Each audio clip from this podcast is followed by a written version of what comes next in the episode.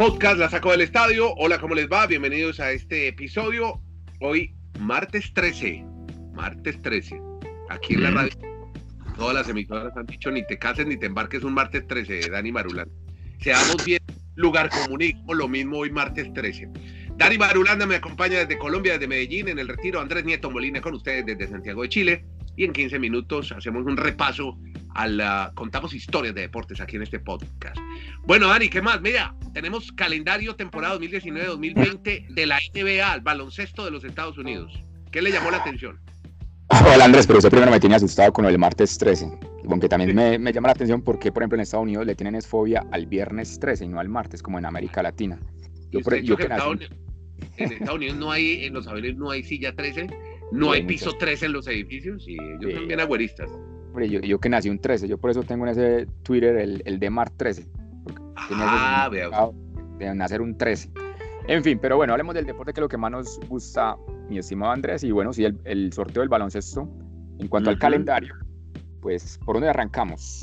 Pues que hubo una disminución en los juegos en las noches consecutivas para los equipos, que en el este van a jugar más temprano porque los partidos estaban terminando para los del oeste a la una de la mañana, pero lo hicieron cuando los equipos del oeste fueron los que mejor se reforzaron. Entonces, bueno, eh, al otro lado está Golden State y Lakers, que son muy potentes y muy poderosos. Por ahora, eso, tengo eso. La noche inaugural será el 22 de octubre, New Orleans, donde ya veremos al, líder del draft, Zion Williamson. Eh, los Lakers tienen ahora Anthony Davis con eh, LeBron James. Visitan a los Clippers con Kawhi Leonard y Paul George. No, eso va a ser una explosión, Dani. Impresionante. Sí, vamos a recordar algunos jugadores que cambiaron de equipo. Kawhi Leonard y Paul George ahora en los Lakers. Kevin Durant, Anthony Kevin Durant que se fue para el equipo de los Nets, Anthony Davis, Sí. Westbrook, Kai Irving, Kemba Walker, Jimmy Butler. O sea, estos jugadores cambiaron de escuadra, de Angelo Russell.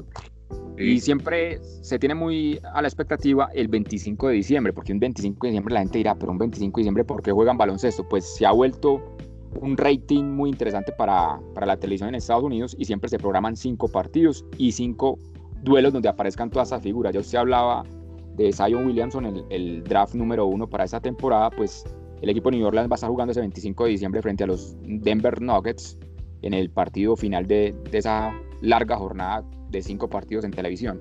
Y ese bueno, eso es...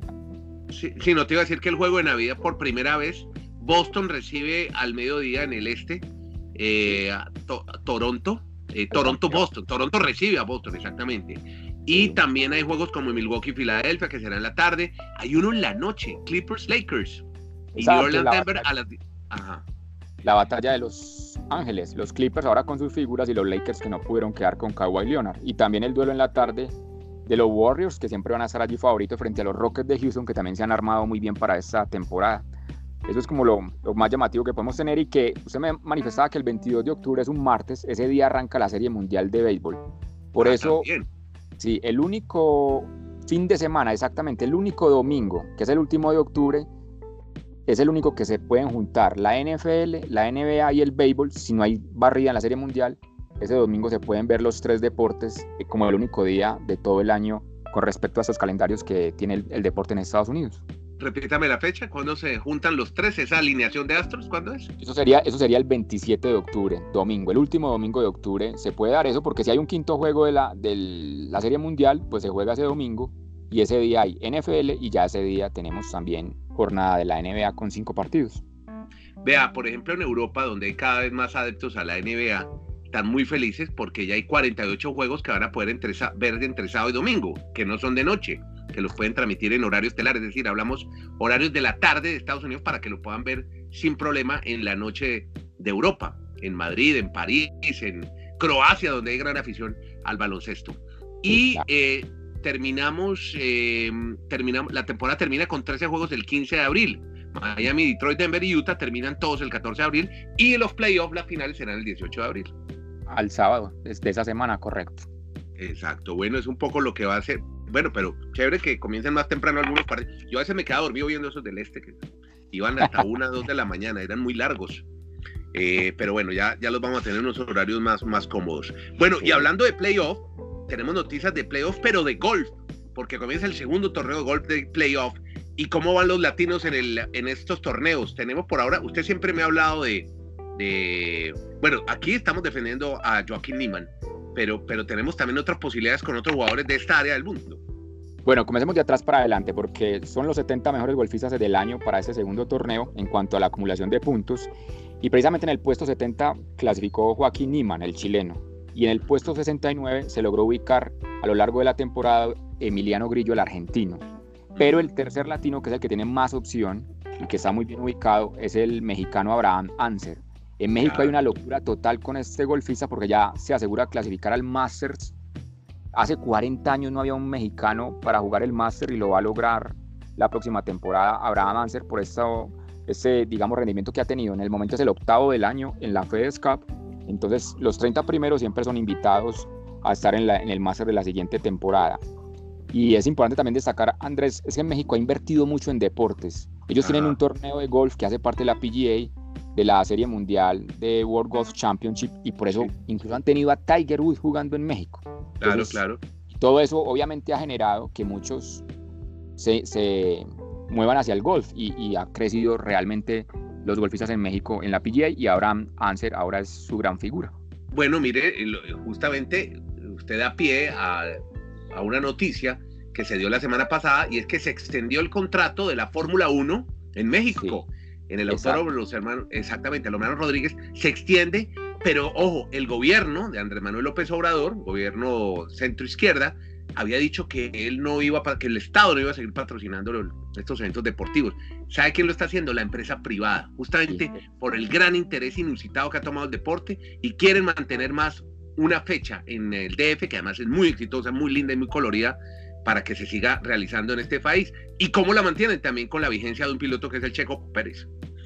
Sí, es que México en ese momento para América Latina es el lugar más cercano para esta zona del mundo para ver todas las grandes competencias. Además de la Fórmula 1, lo de golf que acabamos de mencionar, también ellos tienen juegos del béisbol de grandes ligas jugándose en Monterrey. Tienen un partido de la NFL en México que se juega en noviembre. En el, Azteca, ¿verdad? Exacto, y remodelaron totalmente la Azteca. La Azteca normalmente era para más de 100 mil espectadores, 104 mil más o menos. Y ahora no, no pasan de 85 mil porque se tuvo que modificar el escenario para acondicionar mejor los camerinos y las condiciones que pedía la NFL para sus jugadores.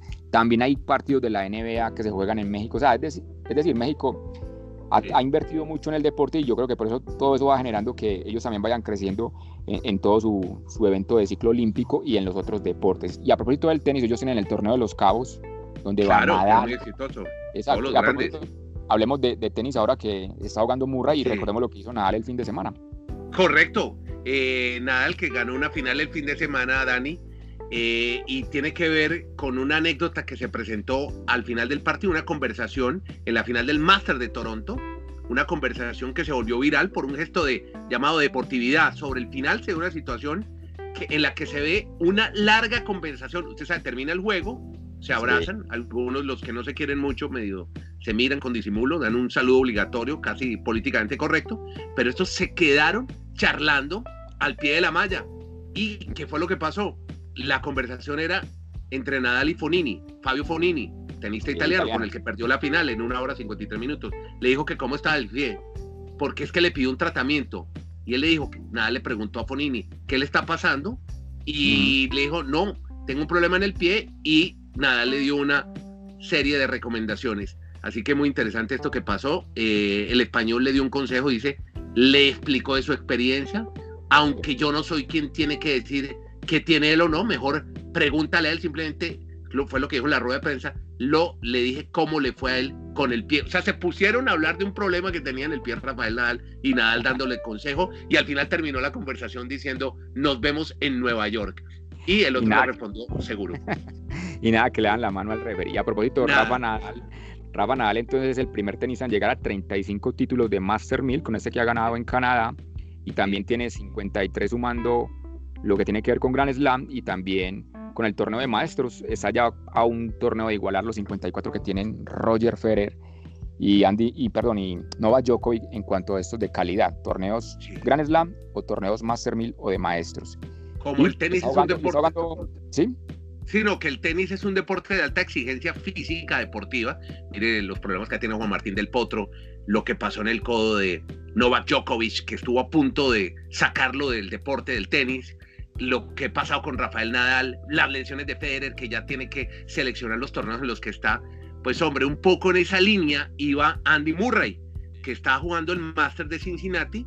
Le recuerdo que él se operó por segunda vez de la cadera eh, en este año y quiso volver jugando como sencillo, como singlista, como eh, jugador de sencillos, eh, porque lo había hecho en dobles en Wimbledon y infortunadamente no le fue bien. Perdió el juego después de siete meses sin jugar en, el Masters 1000 de Cincinnati. Pero eso sí, hay que elogiar la fortaleza física, la bueno, física en este momento no la tuvo, pero sí mental para volver nuevamente a jugar, las ganas de volver, de estar en una cancha de tenis de Andy Murray, un tenista que fue número uno, el tenista escocés. Es que ha luchado mucho con esta lesión de la cara, incluso a principio de la temporada, él prácticamente llorando ya estaba anunciando que se retiraba del tenis, que iba a trabajar Mm, lo que el cuerpo le permitiera, por eso jugó dobles en Wimbledon. Es más, a mí me sorprende que esté tratando de jugar sencillos porque realmente él ya prácticamente le ha dicho adiós al tenis. Veremos a ver si en futuros torneos pueda tener un mejor rendimiento si, si lo permite la condición física.